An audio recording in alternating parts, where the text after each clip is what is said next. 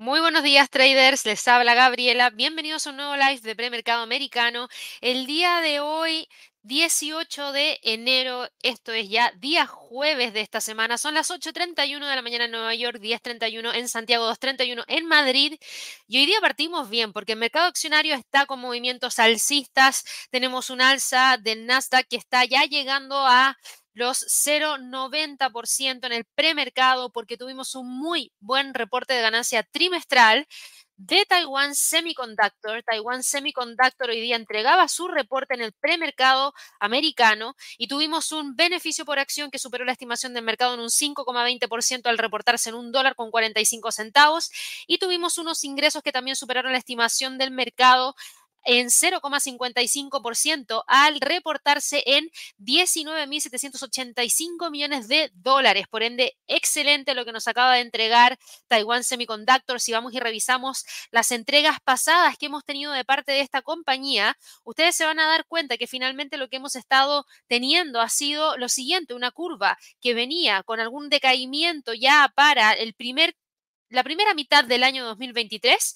y que logra darle la vuelta en la segunda mitad del año 2023, lo que se agradece y lo mismo pasa con la curva de los ingresos netos. Así que súper, súper bien ahí lo que nos ocurrió con Taiwan Semiconductor. El precio ayer había cerrado en 102,95 para quienes se preguntan, ok, pero ya, ¿esto qué significa? Estamos hablando de un movimiento de alza de un 1%, una alza significativa de más de un 5%, sí. Alza significativa de más de un 5% porque sube 7,81% durante la jornada del día de hoy en el premercado. Así que ojo con esto porque estos son movimientos de premercado. Después tenemos que esperar y ver la apertura que podría generar una continuidad de movimiento alcista o frenar algún tipo de alza mayor para quedarnos quizás con una cifra en torno a los niveles actuales. En este momento cotiza en 111 dólares con 4 centavos. Acá, ¿qué significa esto para Taiwan Semiconductor? Que va, yo diría, como avión.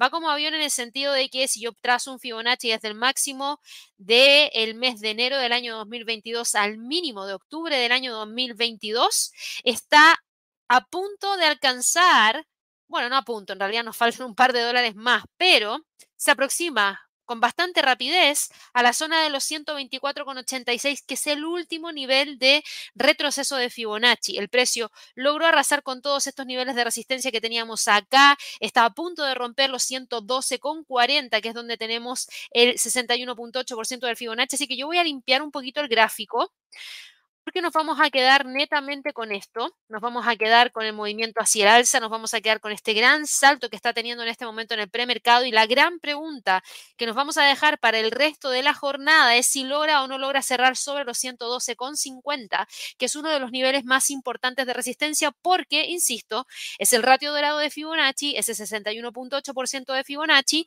que podría llegar eventualmente a quebrar para después continuar con el alza. A raíz de lo que pasó con Taiwan Semiconductor, ya les comentaba ahí a través de Twitter, antes de que partiéramos eh, con este live, yo les decía, estén atentos porque Taiwan Semiconductor había entregado un reporte genial y subía hace un par de minutos atrás 5% y ahora ya sube más de un 7%.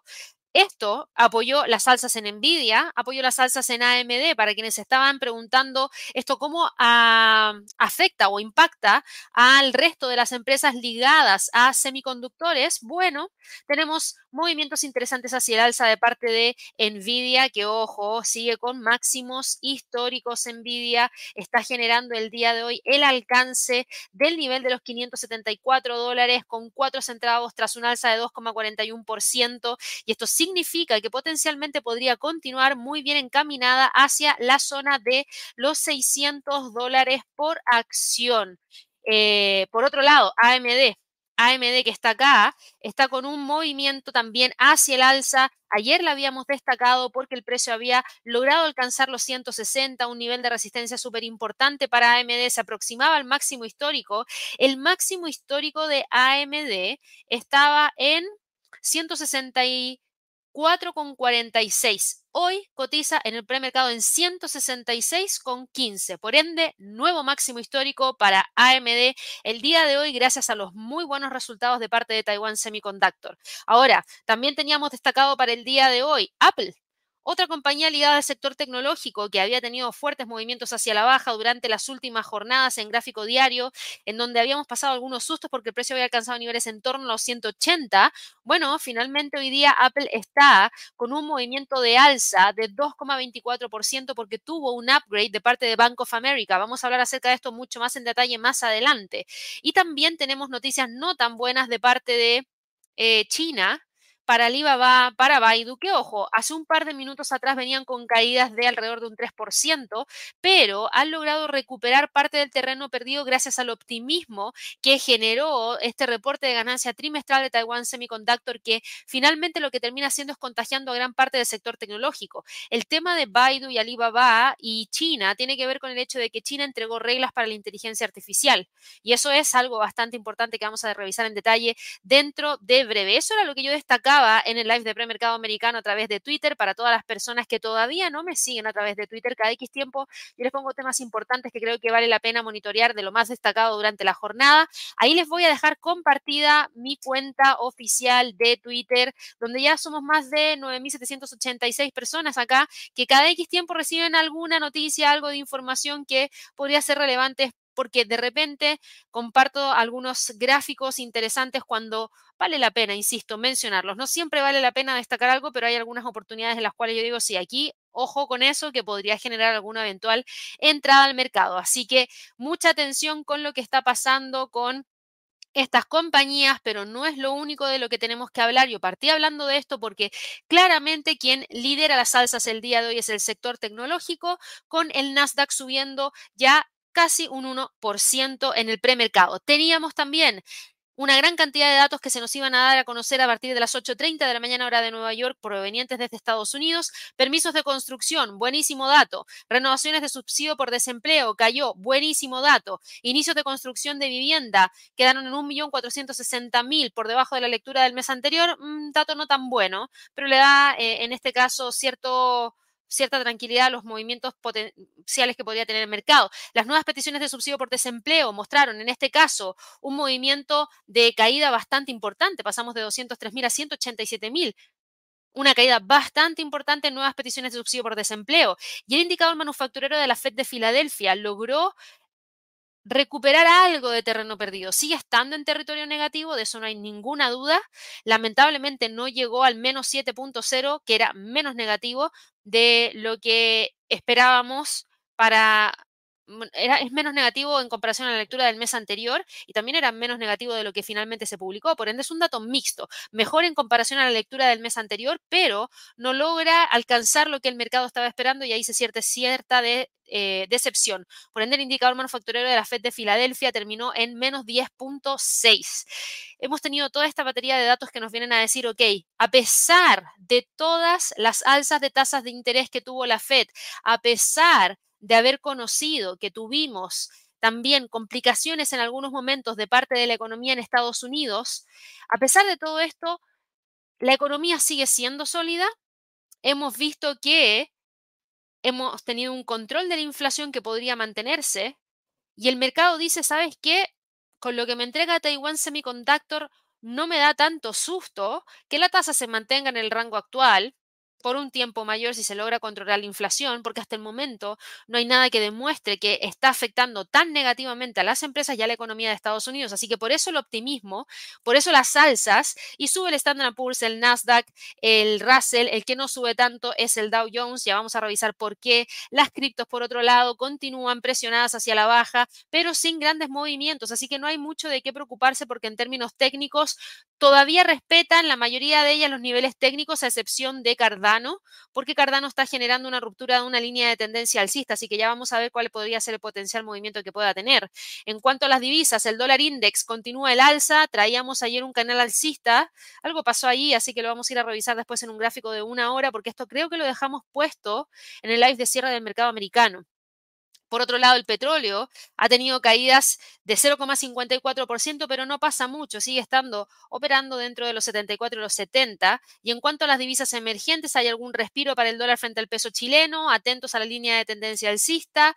Las alzas se mantienen levemente para el dólar frente al peso mexicano, así que tenemos muchísimo de qué hablar durante la jornada de trading del día de hoy. Hay tensiones en Medio Oriente, tenemos cambios en las probabilidades de las tasas de interés por parte de la Fed. Tenemos el tema de Taiwan Semiconductor, tenemos eh, el tema relacionado a Apple con ese upgrade de Bank of America, pero al mismo tiempo tiene un contratiempo. Por otro lado, también conocimos durante el día de ayer que se dio inicio a la celebración de Davos, que es la reunión de la élite política y empresarial a nivel mundial, y ha tenido una gran cantidad de presencia de una gran cantidad de celebridades, así que vamos a entregarles también un poquito de información. Si ustedes sintonizan algunos canales de noticias financieras, se van a dar cuenta que en gran parte de ellas están transmitiendo lo que está pasando en Davos, porque no es menor, también nos da una idea de lo que opinan líderes eh, políticos, líderes económicos y lo que podría significar esa intervención a lo que podrían estar haciendo ya para más adelante. También vamos a hablar acerca del lanzamiento de la línea de Galaxy S24 de Samsung que viene a competir directamente con los modelos de iPhone 15 de Apple. Eh, vamos a hablar también acerca de lo que está pasando con Verizon y el recorte del valor de su negocio de, de telefonía, perdón, fija, y decir tecnología, pero no, telefonía fija. Así tenemos un montón de otras noticias más, pero yo diría que estas son las más relevantes en términos de movimientos importantes para el día de hoy. Taiwan Semiconductor y Hertz son los que lideran las alzas, mientras que las pérdidas vienen de la mano de Discover Financial Services cayendo alrededor de un 10%, Plug Power cayendo alrededor de un 10% eh, el día en realidad no, 15% después de la caída del 10% de ayer, y Humana que está cayendo alrededor de 14%. Así que vamos a partir hoy día con la transmisión de premercado americano, ya no solamente hablando del resumen, sino de lo que se nos viene para toda la jornada. Pero antes de eso, quería confirmar con ustedes que eh, ya está disponible la guía de trading de cuatro ETFs para este año 2024, esa que ven acá abajito y que pueden encontrar a través de dos formatos en nuestra página web. ¿Por qué digo dos formatos? Porque el día de ayer yo les anuncié que habíamos ya lanzado la guía de trading y les dije, por favor, para todas las personas que quieran solicitarla y quieran interesarse porque quizás están evaluando incorporar un ETF dentro de la cartera de inversión de este año 2024, bueno, vayan y descarguenla a través del código QR o a través de los enlaces que están destacados ahí a través del chat o en la descripción de este video, pero también les dije, vayan a la página y ahí la pueden solicitar en la sección de educación en guías de trading. Simple. Ahora, ayer en la tarde tuve que hacer un pequeño reemplazo de Javier en la sesión de cierre del mercado americano y les mencioné que además de tener la guía de trading, creé un video para todas aquellas personas que prefieren escuchar eh, y no necesariamente leer, que sabemos que hay gente que le gusta ver videos y hay gente que les gusta leer. Así que para el que quiera leer, tiene la guía, para el que quiera ver o escuchar, tiene el video que es exactamente el mismo contenido. No van a encontrar sorpresas, es exactamente lo mismo, pero en otro formato. Y lo pueden solicitar directamente en la sección de educación, videos tutoriales, y ahí aparece cuatro ETFs a monitorear este año 2024. Así que ya saben, traten de aprovechar de ese contenido gratuito para que de esa manera puedan tomar mayor ventaja de toda la información que les vamos a estar entregando. Yo voy a estar eh, enviándoles un montón de eh, información dentro de las próximas semanas de guías de oportunidades para el primer trimestre. Dicho eso, vámonos a lo que nos convoca hoy día. Yo voy a partir hablando acerca de, bueno, ya hablamos en gran parte de lo que fue Taiwan Semiconductor, pero en resumen, en resumen, para que tengan la información un poquito más eh, desarrollada y no algo tan por encima, Taiwan Semiconductor, que es el principal fabricante de chips de Apple y de Nvidia, dijo que espera volver a un crecimiento sólido durante este trimestre en curso.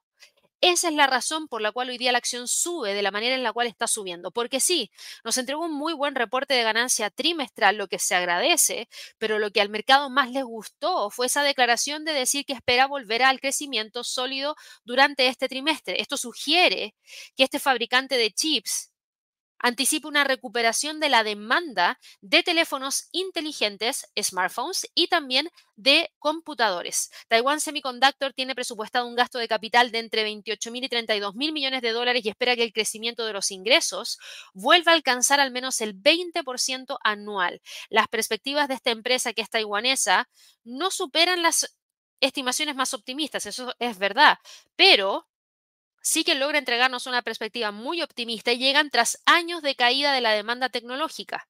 Estos resultados deberían impulsar los indicios de la recuperación del sector de fabricación de chips que han surgido en las últimas semanas y además Taiwan Semiconductor anunció un retraso, eso sí, en la construcción de su planta de 40 mil millones de dólares en Arizona, que en un nuevo golpe a los planes de la administración de Biden de impulsar la fabricación de componentes críticos en el suelo estadounidense. Se va a dar esa, esa fábrica se va a iniciar, pero me refiero a la fabricación de semiconductores en suelo estadounidense, pero todavía falta. Taiwan Semiconductor no está listo y esto retrasaría la puesta en marcha de la fábrica, lo que no es tan bueno para Estados Unidos y no es tan bueno para Taiwan Semiconductor necesariamente porque sigue muy expuesto a Taiwán y ustedes saben, hay conflictos por la isla entre China y Estados Unidos que hemos venido escuchando desde el año pasado, incluso antes que eso.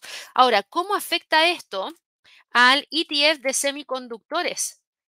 El SOXL, que es uno de los que ustedes más preguntan, porque este es un ETF que tiene una exposición apalancada en tres veces y alcista respecto a la industria de los semiconductores.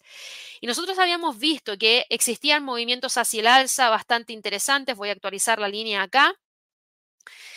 Y hoy día el SOXL, como sube Nvidia, como sube eh, AMD, como sube Taiwan Semiconductor, como sube Micron Technology, como suben un montón de otras compañías, hoy día también sube 6,86%, está cotizando en 30,38%, por ende de continuar con el alza, podría tratar de ir a buscar ese próximo nivel en torno a los 32 y en, en extensión los 36. Así que súper bien para la industria de los semiconductores. Ya les mencionaba, Nvidia, AMD suben con bastante fuerza y eso se agradece. Y para aquellas personas que se preguntaban si Micron Technology sube, sí, sube también. Eso sí, un poquitito más acotada el alza, 1,72%, pero mantiene la línea de tendencia alcista que va en búsqueda de los 88. Así que muy bien ahí para ese sector. Por otro lado, teníamos esta noticia de parte de Apple que yo les había comentado y que también ayuda a recuperar en parte el terreno que había perdido en el último tiempo. Apple el día de ayer había logrado frenar las caídas en torno a los 180, que era uno de los niveles más importantes y por eso estaba marcado en ese color. Finalmente hoy día da la vuelta, sube un 2% y cotiza en 186,45. Las razones del alza el día de hoy para Apple viene de la mano porque tuvimos a Bank of America que generó el día de hoy una revalorización o una recalificación de las acciones de esta compañía. Bank of America Global Research mejoró la calificación de las acciones de Apple de neutral a comprar. Muy bien, y eso fue razón suficiente como para que la acción se moviera hacia el alza. Ahora, si ustedes quieren conocer más detalles del por qué generó esta revalorización o reclasificación, bueno, eh, vino principalmente de lo siguiente. Señaló que la inteligencia artificial y Vision Pro son los motores de la subida de hardware y de los servicios de Apple. Por lo mismo, la firma elevó el precio objetivo a 225 dólares desde 208 dólares. Lo voy a dejar marcado acá, porque ahora mismo estamos muy lejos de ese nivel. Bank of America tenía un precio objetivo en 208 y ahora su precio objetivo está en 225 dólares. ¿Eso quiere decir que va a llegar allá? No. Ustedes saben, ellos tienen una visión y tienen que pasar un montón de cosas antes de que realmente se dé esa visión. Pero se agradece tenerla acá en la mira y le vamos a poner acá un segundito un texto. Eh, eh, Bank of America, 18 eh, de enero del 2024, para acordarme cuándo lo dijeron. Hay veces que se me olvida eso y no. Ese es, el, target de Bank of America. No es mi target, es el de Bank of America, por si acaso. Y me llama muchísimo la atención porque en relación al precio de cierre del el día de ayer significaría un alza de 22,76%. muy, muy interesante. Yo voy a quitar aquí algunas cosas que ya están obsoletas dentro del gráfico de Apple, que lo único que hace es ensuciar la gráfica y no nos sirve para tener un mejor entendimiento. Y el precio ahora mismo está parado aquí, cercano al soporte 1 en términos mensuales, cercano a la línea de tendencia bajista. Si logra posicionarse sobre los 188, se ve interesante, podría buscar los 200. Eh, se mencionaba que debido a eh, lo siguiente es que se ha generado ese ajuste en el objetivo. Hay un ciclo de actualización del iPhone plurianual más sólido dirigido por la necesidad de contar con el hardware más reciente para permitir que las funciones de inteligencia artificial generativa se introduzcan en el año 2024 y 2025 gran parte de la base instalada sigue todavía con el iPhone 11 y hay mucha gente que se aguantó hasta ahora y dice, ¿sabes qué? Mi iPhone 11 todavía funciona, pero ya no tiene todo esto otro que traen los restos de los teléfonos y han pasado una gran cantidad de años, por ende voy y lo cambio. Ha habido también un mayor crecimiento de los servicios a medida que Apple monetiza mejor su base instalada, la hoja de ruta de silicio para pasar del computador a los servidores y la autonomía.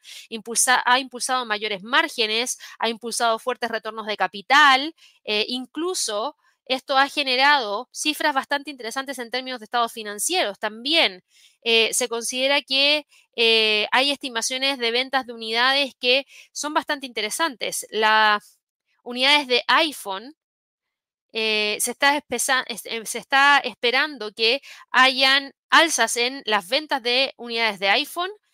también hay alzas en las ventas de servicios Así que por lo mismo, los analistas, los analistas señalan que eh, podrían tener buenos resultados durante el resto del año. Ahora también hacen un asterisco y dicen, bueno, la debilidad de China, que podría afectarle a Apple, se vería compensada en gran medida por la fortaleza de otros países. El hecho de que Apple introduzca funciones basadas en inteligencia artificial en iOS 18 con monetización a través de un mejor hardware de iPhone y aplicaciones de terceros habilitadas para la inteligencia artificial es lo que consideran es un punto súper importante para poder seguir viendo a Apple hacia el alza. Vision Pro podría superar los ingresos del iPad, con el tiempo a medida que la computación espacial se afiance, ofreciendo casos de uso diferenciados que impulse la subida de los servicios. Así que interesante, vamos a ver si realmente se da el movimiento. Ahora, no todo ha sido tan bonito para Apple, porque esta noticia que yo les acabo de leer es una noticia que es bastante positiva, pero también Apple tiene algunos contratiempos. Apple empezó a vender en Estados Unidos versiones de sus relojes series 9 y Ultra 2 sin la función de medición de oxígeno en la sangre tras este revés legal en la disputa de patentes con Massimo Corp. ¿Se acuerdan de que hablamos de esto hace creo que dos semanas atrás? Dos o tres semanas atrás. El Tribunal de Apelación del Circuito Federal de Estados Unidos se negó a concederle a Apple una prórroga de la prohibición de importar los dispositivos impuesta por la Comisión de Comercio Internacional de Estados Unidos y eso significa que Apple tiene que dejar de vender relojes con la función de medición de oxígeno mientras se resuelve la apelación de la prohibición, un retraso que podría durar un año o más. Apple, por otro lado, también está a punto de enfrentarse a una demanda antimonopolio estadounidense durante el mes de marzo, en la que se alega que la empresa ha impuesto limitaciones de, de, software y de hardware en los iPhones y los iPads para impedir que sus rivales compitan con éxito. Así que interesante ahí también. Ahora, Apple siempre está expuesto a tener este tipo de demandas, es una empresa gigantesca, por ende es esperable que tengamos todo este ruido dándole vuelta. El tema de los iWatch no es positivo, claramente no hay mucha gente que lo buscaba comprar por esa medición en particular, pero hay mucha gente que no necesariamente lo está buscando por eso, sino que para poder tratar de tener una vida un poquito más activa y tratar de no pasar tanto tiempo sentados con sedentarismo que ya sabemos que causa una gran cantidad de problemas físicos. Entonces, quizás no pierden tanta cantidad de eh, venta a raíz de que se puede igual generar la venta de este producto por otros temas. Ahora, otro punto que también se le viene en contra a Apple tiene que ver con la competencia. Samsung lanzó el día de ayer una nueva línea Galaxy S24 para rivalizar con los modelos del iPhone 15 de Apple. Los nuevos dispositivos que contiene eh, Galaxy AI, ¿saben qué es lo que hace? Hace traducción en directo de voz y traducción en directo de texto y pueden resumir los mensajes entrantes y sugerir respuestas a esos mensajes entrantes. Así que se ha puesto con todo, se asoció con Google para ofrecer Circle to, to Search, Circle to Search, que permite a los usuarios realizar búsquedas desde cualquiera de los teléfonos que contengan este tipo de aplicación, es decir, los S24 para adelante, de cualquier tipo de versión, em, y eh, lo pueden hacer desde cualquier parte dentro del teléfono. Así que eso creo que es importante. Ahí ustedes saben el tema de eh, la competencia podría entrarle muy duro. Ahí Apple podría frenar un poquitito los movimientos, así que estén muy atentos a ver qué es lo que termina ocurriendo con esta acción. Por otro lado, teníamos también noticias importantes provenientes desde China que en algunos momentos generaron, bueno, caídas para Alibaba, pero ojo, que Alibaba ahora mismo está cotizando en el premercado. Ah, miren, había recuperado momentáneamente el alza después de los datos para Estados Unidos y de la información de Taiwan Semiconductor, pero ahora retoma la caída. Antes de esa información, antes de Taiwan Semiconductor, antes de los datos de Estados Unidos, Alibaba caía alrededor de un 3% junto con Baidu, a raíz de la información que les voy a comentar. Ahora mismo Alibaba cae 0,20% y cotiza en 68,79 y Baidu, por otro lado, está el día de hoy con un movimiento de alza de 0,61% porque ha logrado frenar el movimiento bajista, pero no ha sido el caso para Alibaba. ¿Y qué pasa con estas compañías? ¿Por qué estamos viendo esta fuerte presión hacia la baja? El tema tiene que ver específicamente con China. La, eh, el Ministerio de Industria chino, ¿qué fue lo que hizo? Pidió publicar un borrador de directrices para poder estandarizar la industria de la inteligencia artificial.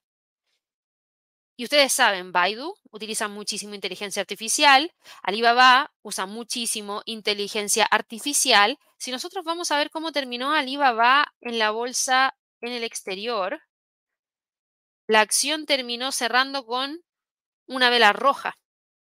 El borrador propone crear más de 50 normas nacionales y sectoriales para la inteligencia artificial antes del año 2026 y también señalan que China pretende participar en la elaboración de más de 20 normas internacionales para la inteligencia artificial en esa fecha.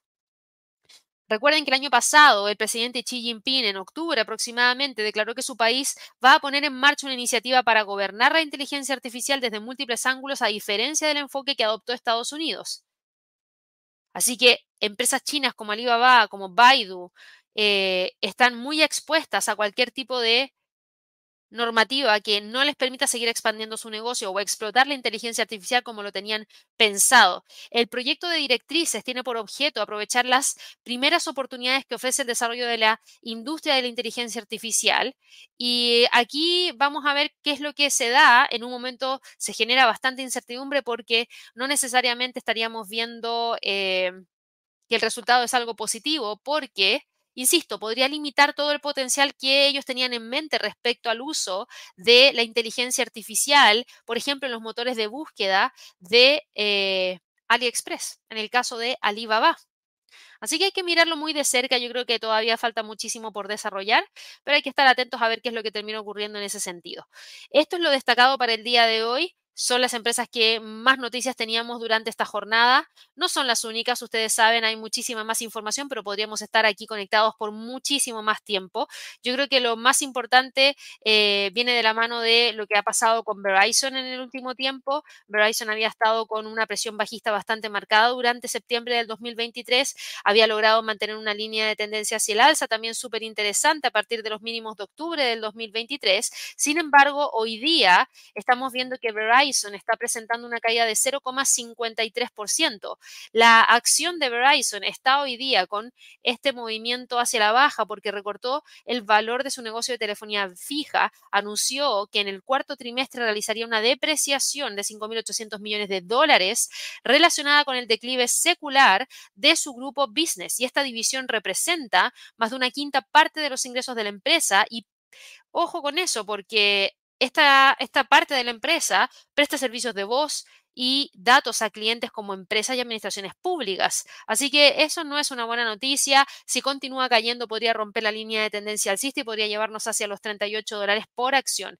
Además de esto, yo les decía, hay algunas acciones que están con grandes movimientos. Ya hablamos de Taiwan Semiconductor, hablamos de Apple, pero hay unas que no lo están pasando tan bien y Plug Power, que es una de las que ustedes me han preguntado anteriormente en el pasado, lamentablemente para Plug Power las cosas no pintan bien. El día de ayer la acción cayó un 10%. Desde que abrió el año, la acción acumula una caída al cierre de ayer de 38,36%.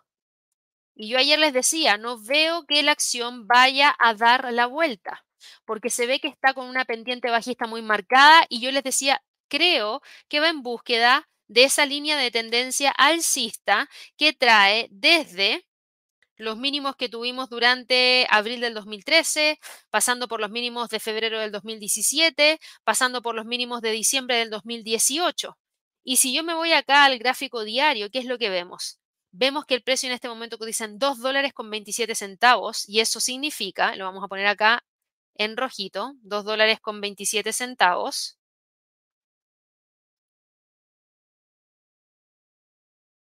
Eso significa que está en la línea de tendencia alcista. Si la quiebra, fácilmente podría ir a buscar los 2 dólares por acción. Lamentablemente para Baidu, perdón, para Baidu, para Plug Power, la cosa no pinta bien porque está con esta caída de 17% en el premercado después de revelar en una presentación a la SEC el día de ayer que ha llegado a un acuerdo de venta en el mercado con Bear Riley con la intención de ofrecer y vender acciones para recaudar hasta mil millones de dólares. Esa es la razón por la cual hoy día está con este movimiento tan marcado hacia la baja. Así que eso es lo que teníamos en cuanto a mercado accionario. En términos de datos generales, el Standard Poor's hoy día sube. No hay mucha variación en términos de niveles técnicos. El soporte y la resistencia siguen siendo lo mismo, 4.700, 4.820. Para quienes se preguntan respecto a las probabilidades de ver cambios en las tasas, que es algo que hemos visto todo el tiempo. Bueno, aquí si yo me voy a ir a ver las probabilidades de más adelante, esta es la sorpresa. Miren cómo va variando esto.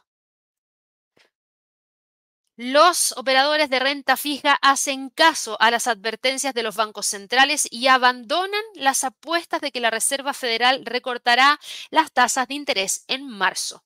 La probabilidad ahora de ver un recorte en marzo es de tan solo un 55,19% versus más del 77% que tuvimos la semana pasada o a principios de esta semana. Y esto a mí me hace muchísimo más sentido. Y vean cómo ahora empieza a decaer también la probabilidad de ver un recorte durante la reunión de mayo.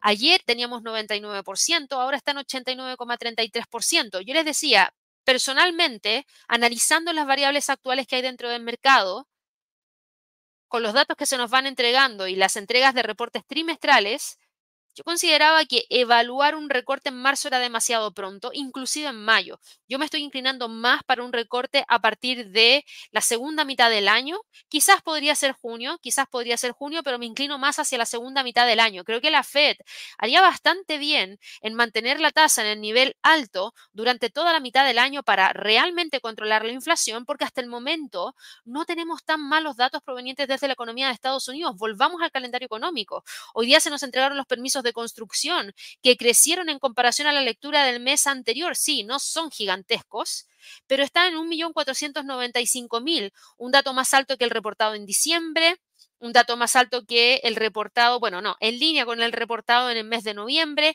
más alto que el dato reportado en octubre, o sea, está planito, no está cayendo en picada, por ende no hay de qué preocuparse.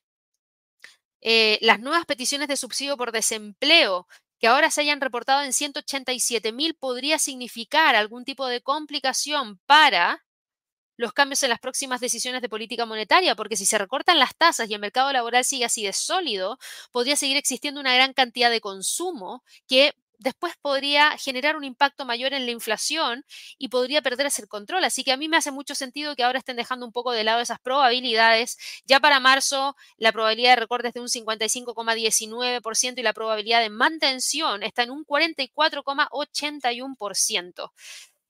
Ahora mismo, fíjense cómo todavía sigue siendo el escenario más probable de ver la tasa a fin de año en 375-400. No sé si va a terminar quedándose allí, pero Vamos a ver qué es lo que ocurre en ese sentido. El Standard Poor's, por ende, se queda dentro de esa zona. El Nasdaq, con todas las alzas dentro del sector tecnológico, sube 0,81% y sigue operando entre los 16.511 y los 17.000. El Russell sube 0,44% y cotiza en torno a la zona de los 1920, que es un nivel bastante interesante, así que mucho ojo con eso. Pero quien no sube es el Dow Jones, que sigue ahí dando la pelea en torno a los 37.200, uno de los niveles de soporte más importantes, donde tenemos un pivote, donde tenemos el primer nivel del retroceso del Fibonacci. Yo esperaría que el precio termine quedándose dentro de esa zona antes de poder retomar la senda alcista e ir a buscar nuevamente los 37.000 1800. Así que se ve súper interesante también lo que pasa acá, porque para quienes están evaluando algún rebote hacia el alza, que el precio esté testeando la parte inferior del rango, ya es algo bastante relevante. En cuanto a la bolsa en Europa, tuvimos algo para Europa durante el día de hoy en términos de calendario económico. Déjenme aquí añadir absolutamente todas las noticias que tenemos para el día de hoy. Y si ustedes se fijan, tenemos... No, nada, prácticamente las minutas de la última reunión de política monetaria, pero que no generaron ningún tipo de sorpresa. Hoy día el optimismo dentro del mercado fue lo que prácticamente empujó a la bolsa europea al alza. Hoy día estamos viendo que existe un movimiento alcista de más de 0,50% en promedio de parte de eh, gran parte de los índices europeos recuperando terreno perdido. Recuperó terreno perdido la bolsa en China, recupera terreno perdido la bolsa en Estados Unidos, por ende, ¿cómo no iba a recuperar terreno perdido la bolsa europea? El Eurostock 50 sube 0,92%, está a punto de romper la zona de los 4.447 y desde ahí podría tratar de ir a buscar los 4.500.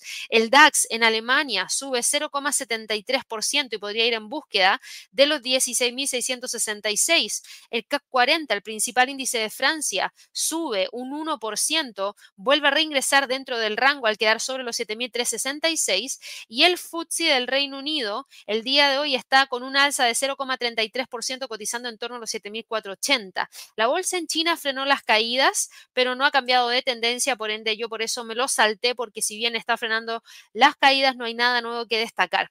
En cuanto a los principales pares de criptomonedas,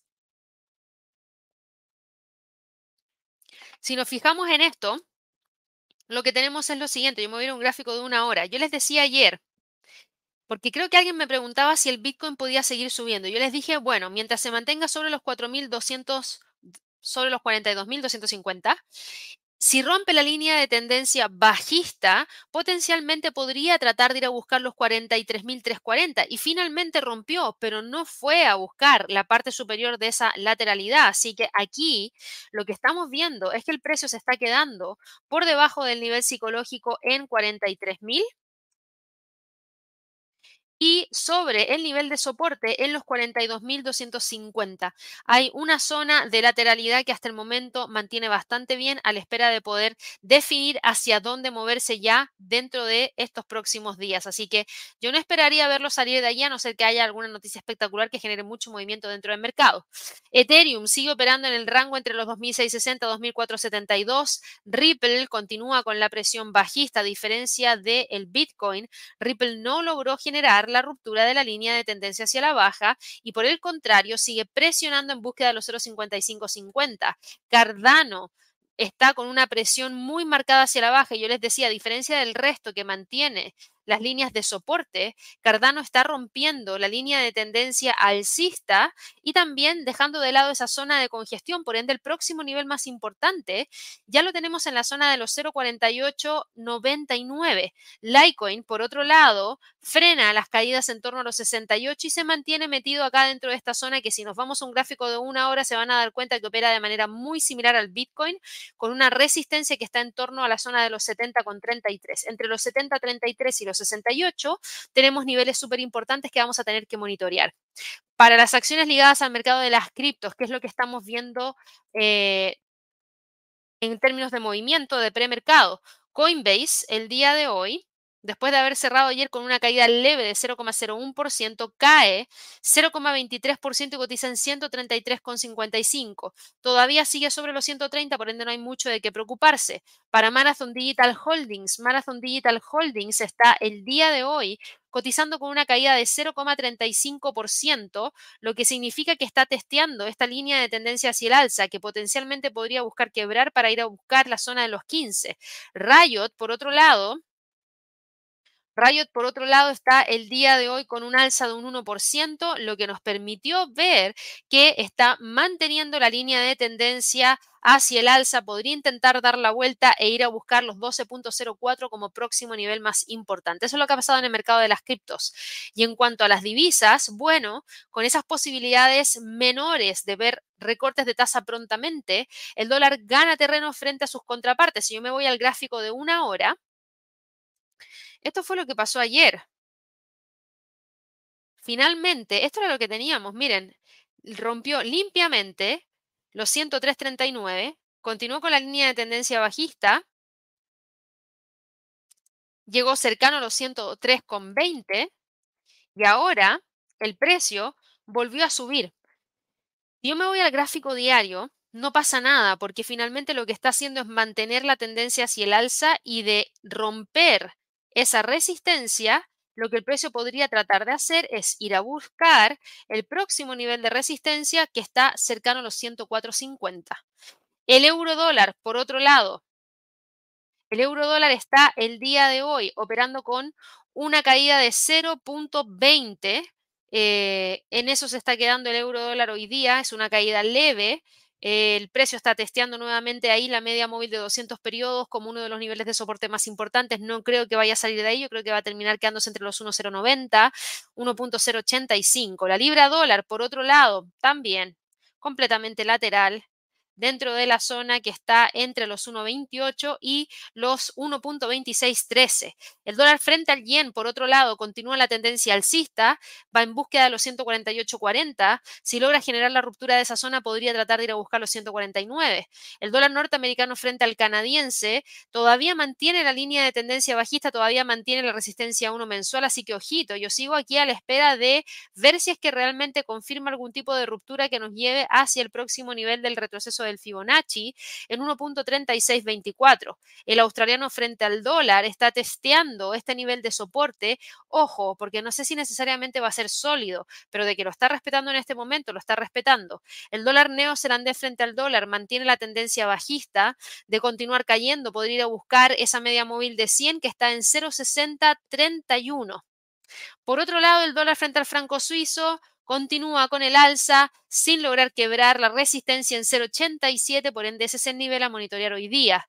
El dólar frente al peso mexicano está operando prácticamente sin movimiento entre la zona de los 17.15 y 17.30. El dólar frente al peso chileno frenó las alzas el día de ayer en los 9.30 y ahora testea la línea de tendencia alcista que trae desde el 4 de enero de este año.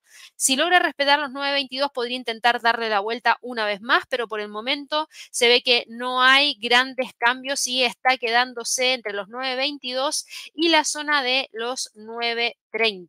Así que ahí vamos a tener que estar súper atentos a ver qué es lo que termina ocurriendo para el resto de la jornada. El dólar frente al peso colombiano mantiene el canal alcista, pero al mismo tiempo día cae 0,26%, lo que no permite que el precio pueda ir a buscar el próximo nivel en torno a la zona de los 4.000. El dólar frente al sol está hoy día cotizando en 3,74. Tenemos al precio operando en torno a esa zona de continuar con el alza. Podría buscar el próximo nivel en torno a los 3,75. El euro frente al yen, la libra frente al yen, que me han preguntado mucho en las últimas jornadas, están frenando las alzas. Hoy día cae el euro yen 0,25 y cae la libra yen 0,17%. Por último, por último, tenemos al petróleo. ¿Qué pasa con el tema de las tensiones en el Medio Oriente? Las tensiones en el Medio Oriente aumentan después de que Estados Unidos lanzó otra ronda de ataques contra los hutíes de Yemen durante la noche.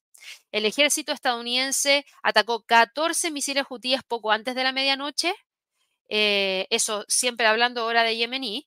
Horas después, Pakistán lanzó misiles contra militantes de Irán. Y por lo mismo, ya estamos viendo conflictos en distintos lugares y el precio del petróleo, por supuesto, empieza ya a elevarse porque existe preocupación por la posibilidad de que se interrumpa la producción de crudo y se alteren las cadenas de suministro. Desde que estalló la guerra entre Israel y Hamas en octubre, los hutíes han atacado buques en el Mar Rojo, las bases estadounidenses han sido atacadas por grupos apoyados por Irán en Irak y en Siria, y Teherán ha atacado objetivos en países vecinos. Así que Estados Unidos ya está respondiendo, eso genera tensiones, eso aumenta la preocupación respecto a lo que pueda estar ocurriendo ya para más adelante, así que hay que estar muy, muy atentos a ver qué es lo que termina ocurriendo, pero lo que sí hemos visto es que los precios del petróleo hoy día están subiendo. La Agencia Internacional de Energía, de Estados Unidos se unió al grupo de productores de la OPEP al pronosticar un crecimiento relativamente fuerte en la demanda mundial de petróleo este año. El impulso de los precios también provino por estas interrupciones en la producción estadounidense y de los riesgos geopolíticos en Oriente Medio. ¿Qué fue lo que proyectó la Agencia Internacional de Energía? Bueno, la Agencia Internacional de Energía ahora espera que la demanda de petróleo crezca en 1,24 millones de barriles por día durante el año 2024, lo que significa un aumento de 180 mil barriles por día. Eso es desde la proyección anterior.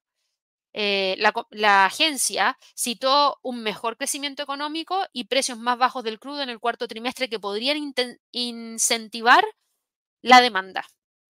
Por otro lado, la OPEP había dicho el día de ayer que esperaba un crecimiento de la demanda de 2.25 millones de barriles por día este año, sin cambios en su pronóstico en relación al mes de diciembre. La OPEP también indicó que se espera que la demanda de petróleo aumente en un 1,85 millones de barriles por día en el año 2025, lo que los llevaría a alcanzar una demanda de 106.21 millones de barriles por día. Así que interesante eh, todo esto genera incertidumbre, si aumenta la demanda al tiempo que hay problemas en los suministros, se generan incrementos alcistas. Ahora el precio todavía sigue operando entre los 70 y los 74, ni siquiera ha logrado buscar esos 75,54, por ende yo diría sigue todavía estando dentro de la zona de congestión. El oro frenó las caídas, logró moverse hacia el alza en gráficos de una hora. Esto era lo que nosotros habíamos dejado en el cierre americano, finalmente terminó cerrando al alza y empezó a recuperar algo de terreno perdido. Acá tenemos una leve pendiente hacia el alza que está empujando a ver si es que logra posicionarse sobre los 220 una vez más. La plata, en este caso, continúa con la presión bajista, a diferencia del oro, rompió hacia abajo y está buscando como próximo soporte los 22,30. El cobre cae 0,53%, está a punto de romper los 3,70. Si continúa con la caída, el peso chileno podría depreciarse aún más, lo que podría darle ventaja al dólar norteamericano. Y por último, el gas natural hoy día cae un 1,66% y se mantiene entre los 3 y los 2,80 como niveles más importantes. Eso es lo que tenemos para la jornada de trading de día de hoy en términos de movimiento de premercado. Les quiero recordar antes de continuar a todas las personas que nos están viendo por primera vez, no se olviden de suscribirse al canal, recuerden prender la campanita de notificaciones y ojalá que nos regalen muchísimos likes para poder seguir creciendo. Y tampoco se olviden que ya está disponible la guía de 4 ETFs para este 2024 que pueden solicitar escaneando ese código QR que les estoy compartiendo a través del chat. Yo me voy a ir con algunas preguntitas aquí rapidito. Gracias aquí Antonio por el primer like del día, me alegro mucho. Eh, Angie nos dice, Gaby, ¿me puedes explicar cuál es la diferencia entre trazar un Fibonacci de mínimo a máximo versus trazarlo de máximo a mínimo? Buenísima pregunta, Angie. Apréndete de lo de la siguiente manera. Cuando tú tienes una tendencia alcista, sí o sí lo tienes que trazar desde un mínimo a un máximo. Cuando tú tienes una tendencia bajista, sí o sí lo trazas desde un máximo a un mínimo. Esa es la principal diferencia, es cómo lo tienes que trazar dependiendo de la tendencia. Por eso se traza de diferente manera. Por ende, lo primero que tienes que hacer antes de trazar un Fibonacci es identificar la tendencia y después determinar si partes de un mínimo a un máximo o de un máximo a un mínimo. Buenos días, Brian, ya hablamos de Apple. Buenos días para Carlos, ya hablamos del Nasdaq. Buenos días para Julio. Luis nos preguntaba acá, opero en largo y corto en el TQQQ y utilizo medias móviles de 3, 9 y 30 para buscar puntos de compra o venta. dame tu opinión. Es que que tú tengas elegido ese instrumento, por alguna razón la tienes que tener elegida, eh, elegido, mejor dicho, que operes en compra y venta depende seguramente de la estrategia que tienes diseñada a partir de las medias móviles. Me imagino que estás operando con cruces de medias móviles. Si tú has realizado un análisis de las operaciones, Luis, del desempeño que ha tenido esta estrategia y la estrategia te da resultados positivos, entonces mi opinión es, sigue adelante con la estrategia. No tengo mucho más que poder entregarte en términos de opinión porque no tengo datos que me permitan entregar alguna opinión. Buenos días para Gilberto, que me preguntaba acá por Centene. Lo vemos de inmediato. Centene está hoy día cotizando con una caída de 3,85%. Esta no es una acción que yo haya visto antes, no tengo ni un gráfico, o sea, perdón, ni una línea trazada, pero lo que sí está claro es que aquí hay una línea de tendencia al alza, aquí hay un nivel de soporte en 60 que mantuvo súper bien, teníamos acá una resistencia a través de la acción del precio que logró romper, por ende se ve interesante, sí se ve interesante. Déjame trazar una última cosa que va a ser, en este caso, un retroceso de un Fibonacci del máximo al mínimo que tenemos acá de continuar subiendo, se ve súper bien. Si logra romper ese nivel que eh, lamentablemente hoy día no lo está rompiendo, pero viene con una tendencia alcista, si logra romper los 80, claro que puede continuar hacia el alza. Hoy día la caída es importante, te cae 3,85%, por ende te vuelve a dejar acá abajo, cercano a los 75. Aquí pueden pasar dos cosas, o el precio agarra este punto y vuelve a rebotar hacia el alza, o definitivamente genera el quiebre en búsqueda del próximo nivel de Fibonacci. Es súper importante ver dónde termina cerrando la vela el día de hoy. Buenos días para Marcel, ya hablamos acerca de AMD, Sandra, hablamos del Standard Poor's y el Nasdaq, por ende eso explica en gran parte los movimientos del SPY y el triple Q. Eh, a ver, dame un segundo, déjame ver el triple Q, eso sí, porque ahí yo tengo interés personal. de hecho, es uno de los destacados dentro de la guía de ETFs. Mm, está ahí, todavía no genera la ruptura. Eh, está en 4.10,50, sube 0,81%. Es positivo, pero no es un gran movimiento alcista que nos permita decir va con fuerza hacia el alza. No, todavía está acotado el movimiento hacia el alza porque todavía no logra salir de esa zona en la cual está entrampada eh, Sandra. Buenos días para Hilario, para Bagual. Hernando me preguntaba por ACLS, Axelis Technologies, ACLS. Axelis Technology sube 3,46%. Esta también es otra acción que no había visto nunca antes. No sé a qué se dedica la compañía. Tiene tendencia alcista. Teníamos este soporte acá. Teníamos eh, un Fibonacci de la última alza importante que es este de acá. Si yo me voy a un gráfico diario, hoy día sube 3,46% y nos deja en 124.50, lo que significa que el precio está más o menos por aquí se aproxima a la media móvil de 50 periodos, bien, va recuperando terreno perdido. Yo te diría que lo ideal es que esté sobre el pivote, eso significa que esté sobre los 131 para poder confirmar que puede continuar con el movimiento alcista. Buenos días para León. Eh, aquí me dice, la verdad que uno no entiende este mercado después de esa cantidad de noticias negativas. Al parecer los mercados están actuando de manera positiva. Es que no, porque tienes, tú tienes que pensar que los mercados están compuestos. De hecho, mira, el mejor ejemplo es esto. Si tú te vas a nuestra página y vas aquí a donde dice Hitmap, herramientas y te vas a Hitmap de, acciones, de mercados, cuando tú veas la apertura de la bolsa en Estados Unidos, vas a ver que esto va a cambiar de color, porque vas a tener al sector tecnológico en su mayoría verde. Entonces acá, en la composición de los índices, tú tienes que fijarte cuánto peso tiene cada industria.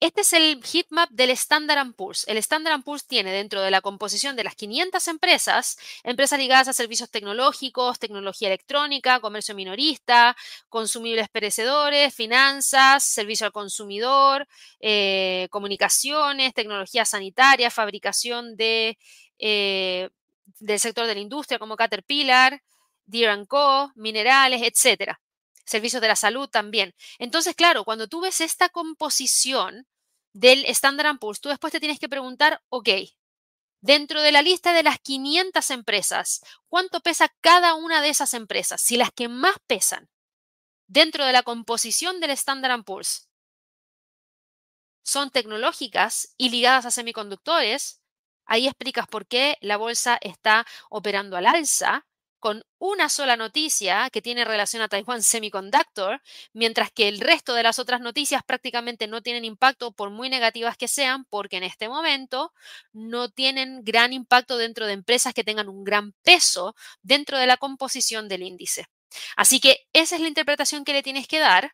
Eh, tú puedes ir a buscar la composición de todos los índices de distinta manera. De hecho, mira, eh, voy a buscar acá el del Nasdaq. Eh, composition by weight. Ese es el peso de cada,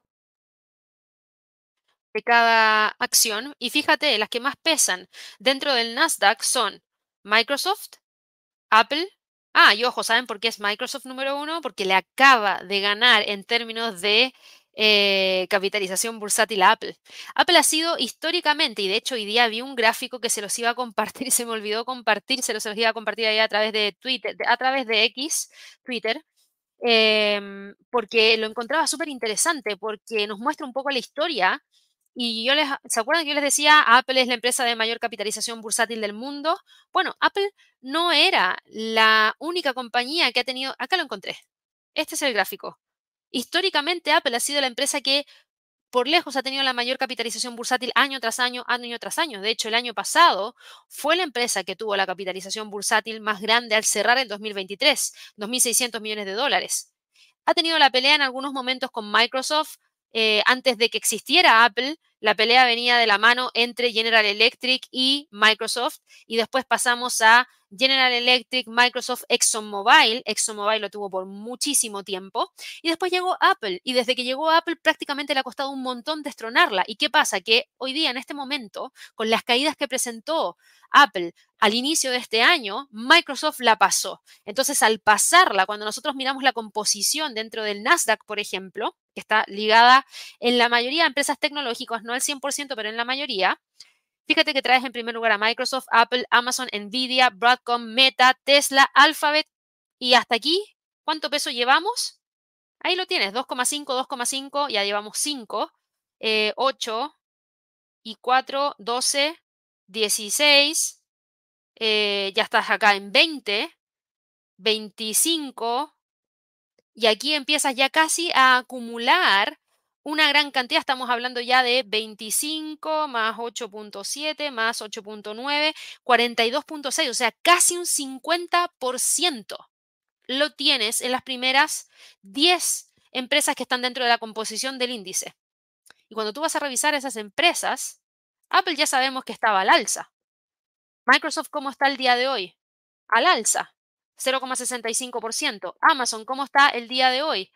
Al alza está hoy día con un alza de 0,58%. Alphabet está el día de hoy operando con un alza. Y Tesla, que venía cayendo hace un par de días atrás, hoy día respira y sube 0,80%.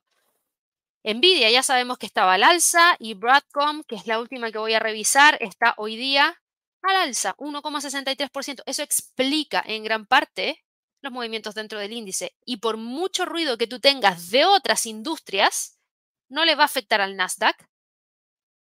Y si es que tuvieras alguna dentro de la composición del Nasdaq, el peso es tan ínfimo que no generaría un gran impacto dentro del comportamiento general del Nasdaq. Así que ahí, disculpen si me tomé mucho tiempo para poder explicarlo, pero creo que es importante que igual se entienda cómo uno puede analizar los mercados. Eh, Daniel nos preguntaba acá por el australiano frente al canadiense, lo veo rapidito. El australiano canadiense el día de hoy está cotizando en 0,88 55. Vamos a quitar esto de acá del gráfico. El australiano canadiense rompió los 0,89 hace unos días atrás, hace muy poquitito hacia atrás, de hecho, muy, muy poquitito. El precio está generando esta presión importante hacia la baja en términos de próximos niveles que podría tratar de alcanzar. Fíjate que ahora mismo lo que está haciendo es respetar el soporte que trae a través del 50% del retroceso del Fibonacci, que está en 0,8814. Si logra romper ese nivel, ahí recién podríamos ver mayores caídas. Buenos días para Milton. Buenos días para Gregory, para Augusto, para John, para Emilio, para Pancho, para Andrés, que nos preguntaba por C3.ai. Lo vamos a ver rapidito. Hace rato que no vemos a C3.ai. Lo vamos a ver acá de inmediato. C3.ai está hoy día cotizando en 200, eh, perdón, 2.71% al alza. Eso significa que está en 25 dólares por acción. Bien, porque frena las caídas. No tan bien porque no es un gran impulso que nos permita hablar del quiebre de esta línea de tendencia bajista, pero sí se agradece el simple hecho de que C3.ai sigue todavía operando dentro del rango entre los 23.50 y los 34 dólares por acción. Aquí Eric me preguntaba por Intel. ¿Cómo lo ves teniendo en cuenta el plan de inversiones anunciada? Independiente del plan de inversión anunciado y acaba de abrir la bolsa en Estados Unidos, te cuento que Intel hoy día abre al alza netamente por el hecho de lo que nos reportó Taiwan Semiconductor. Esto también le impacta a Intel. ¿Por qué? Porque deberíamos tener mayor demanda de productos que requieren de la tecnología que entrega Intel. Por ende, eso se traduce en algo positivo para Intel independiente de lo que vaya a pasar con el plan de inversiones anunciadas. Por eso hoy día abre con un alza de 2,17% y eso significa que mantiene la línea de tendencia alcista, eso sí, todavía por debajo del pivote que está en 47,57, pero podría intentar continuar con ese movimiento hacia el alza en búsqueda de los 50 si es que, por supuesto, se mantiene. Eh, acá me preguntaba José por Starbucks. Me salto a American Airlines porque ya la voy a ver. Starbucks hoy día también sube con cierto optimismo que hay dentro del mercado, 0,35%, pero la pendiente bajista se mantiene súper vigente. Yo les decía que en el caso de Starbucks, yo espero que entreguen algún tipo de... Es que este es el tema. Les voy a explicar algo que quizás no tiene nada que ver, pero quiero que lo entiendan igual. En la historia, en la historia, las empresas han entregado valor de distintas maneras y la curva de entregar valor ha ido variando a medida que va pasando el tiempo, en términos económicos me refiero. Primero, partieron las empresas entregándonos una, literalmente entregándonos una cantidad de materias primas. Cuando existía la época antigua, cuando se daba el comercio, ¿qué es lo que se comerciaba? No se comerciaban zapatillas ni un computador, no literalmente se vendía café, se vendían granos, se vendía trigo. Y uno agregaba valor y habían empresas que se dedicaban netamente a hacer eso, entregar estos productos que eran difíciles de obtener por personas comunes y corrientes que no tenían un campo para poder plantar estas materias primas. Listo. Después de eso, para poder diferenciarse de otras compañías, estas mismas empresas después tuvieron que crear un servicio, no, no un servicio, sino que la producción de bienes a partir de estas materias primas. Perfecto. Empezaron a crear productos desarrollados a partir de estas materias primas. Pero después todo el mundo empezó a hacer lo mismo. Entonces ya no había nada que los diferenciara. ¿Qué pasó después? Estas empresas para diferenciarse dijeron, ya, entrego el producto derivado de la materia prima, ¿en qué hago ahora? Entrego un servicio. Empezamos a entregar servicios y con esto vuelvo a despegarme de toda esa competencia y sigo agregando valor y la gente me sigue comprando a mí en vez de comprarle al resto y tengo que entregar un muy buen servicio. Con eso ya estoy. Hoy en día todas las empresas entregan servicios. Lo último que hacía que una empresa tuviera un factor diferenciador frente al resto eran la creación de experiencias. Y Starbucks fue un líder en creación de experiencia. Y de hecho hay un montón de casos de, estudio de Starbucks que ustedes pueden buscar en Internet que son súper buenos y que mostraban eso diferenciador que entregaba, pero hoy en día está llegando un punto en el cual la competencia también está creando experiencias. Por ende, creo que Starbucks tiene que ponerse las pilas porque vende café, el café es especial, te anotaban el nombre en tu vasito, te lo siguen anotando, pero hay otras empresas que están haciendo exactamente lo mismo. Por ende, eso de anotar el nombre con una carita feliz en el vaso de Starbucks, a nadie le importa porque el de al lado también lo está haciendo y me cobra un 10% menos. Por ende, ya no voy a ir a Starbucks para sentirme especial porque me pusieron mi nombre, no. Ojo con eso, porque todavía sigue siendo una empresa súper importante con una marca muy bien posicionada en la mente del consumidor, por ende, de por sí ya tiene una gran cantidad de gente fidelizada, pero si quiere seguir creciendo y entregar muy buenos datos, tiene que entregar algo innovador que le permita seguir siendo diferenciado frente al resto para poder retomar la tendencia alcista que en este momento está viéndose frenada y no logra alcanzar los máximos que tuvimos en julio del año 2021. Ya ha pasado bastante tiempo en que Starbucks viene presionada hacia la baja. Esta línea de tendencia bajista yo espero que se rompa, que rompa los 93,80 para tratar de ir a buscar las próximas zonas en torno a los 99 y desde ahí tratar de ir a buscar los 105,90.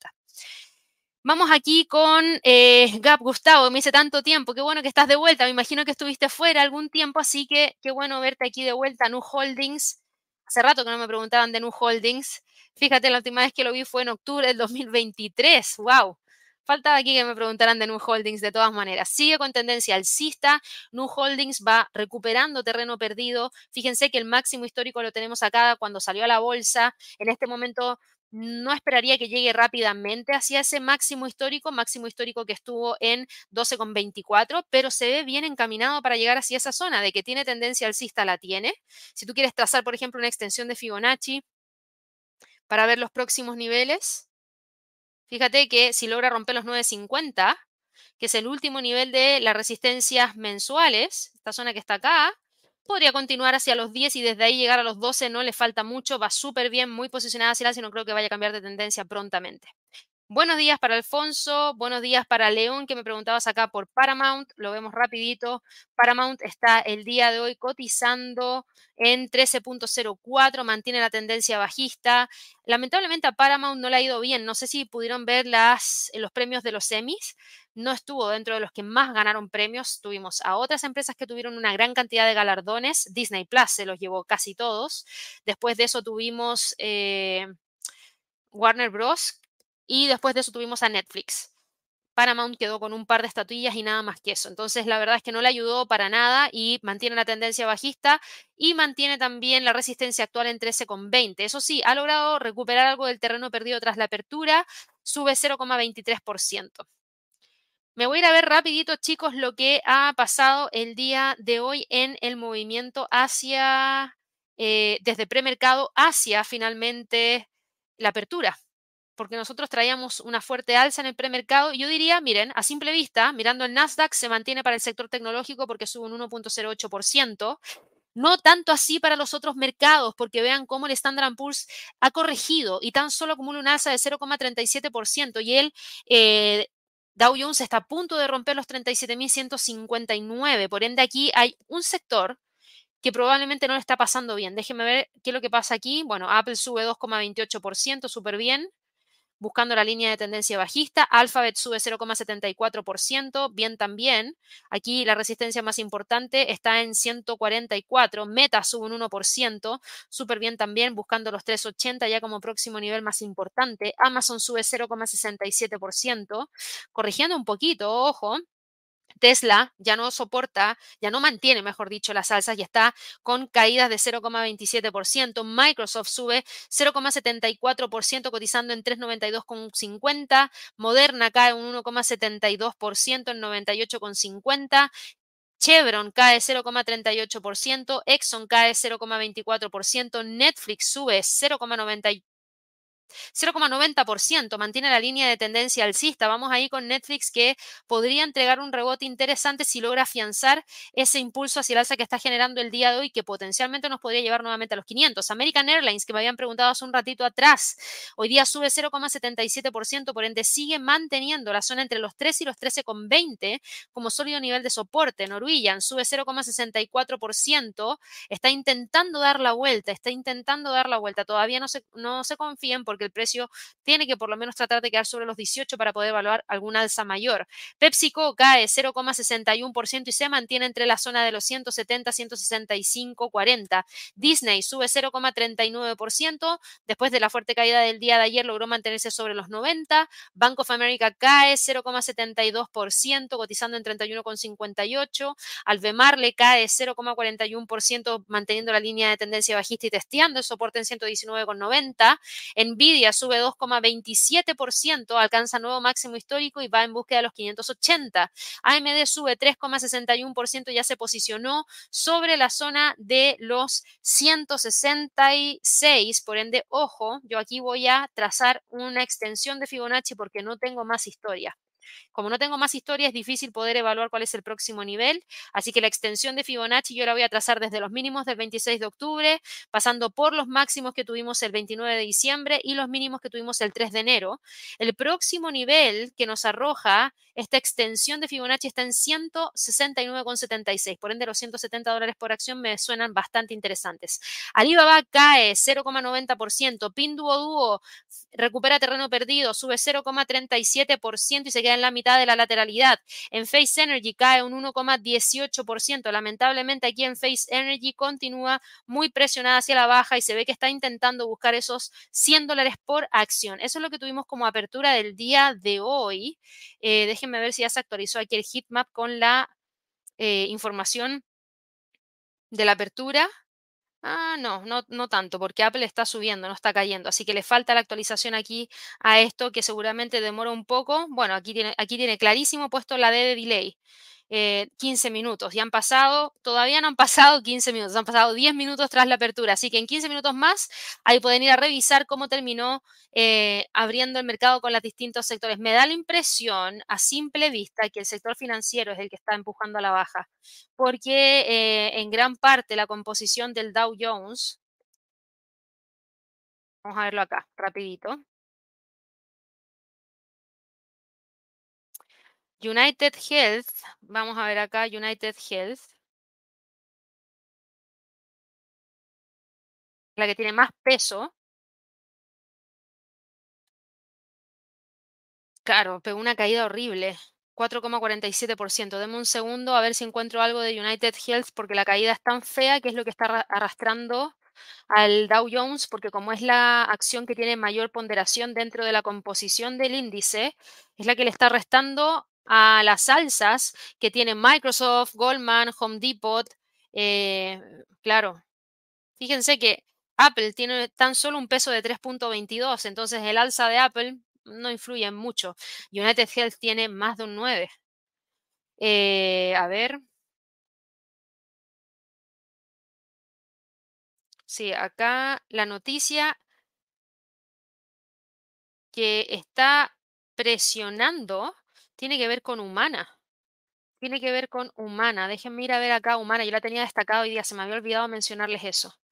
Sí, se me había olvidado mencionarles esa noticia destacada del día de hoy que estaba humana dentro de las mayores pérdidas, cayendo un 14%. Cae ahora tan solo un 11,80%.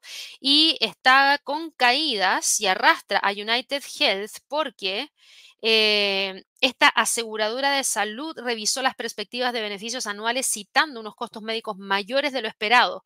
Por ende, ahora la compañía espera 26 dólares con 9 centavos de ganancias ajustadas por acción ordinaria frente a los 28 dólares con 25 centavos que había proyectado anteriormente.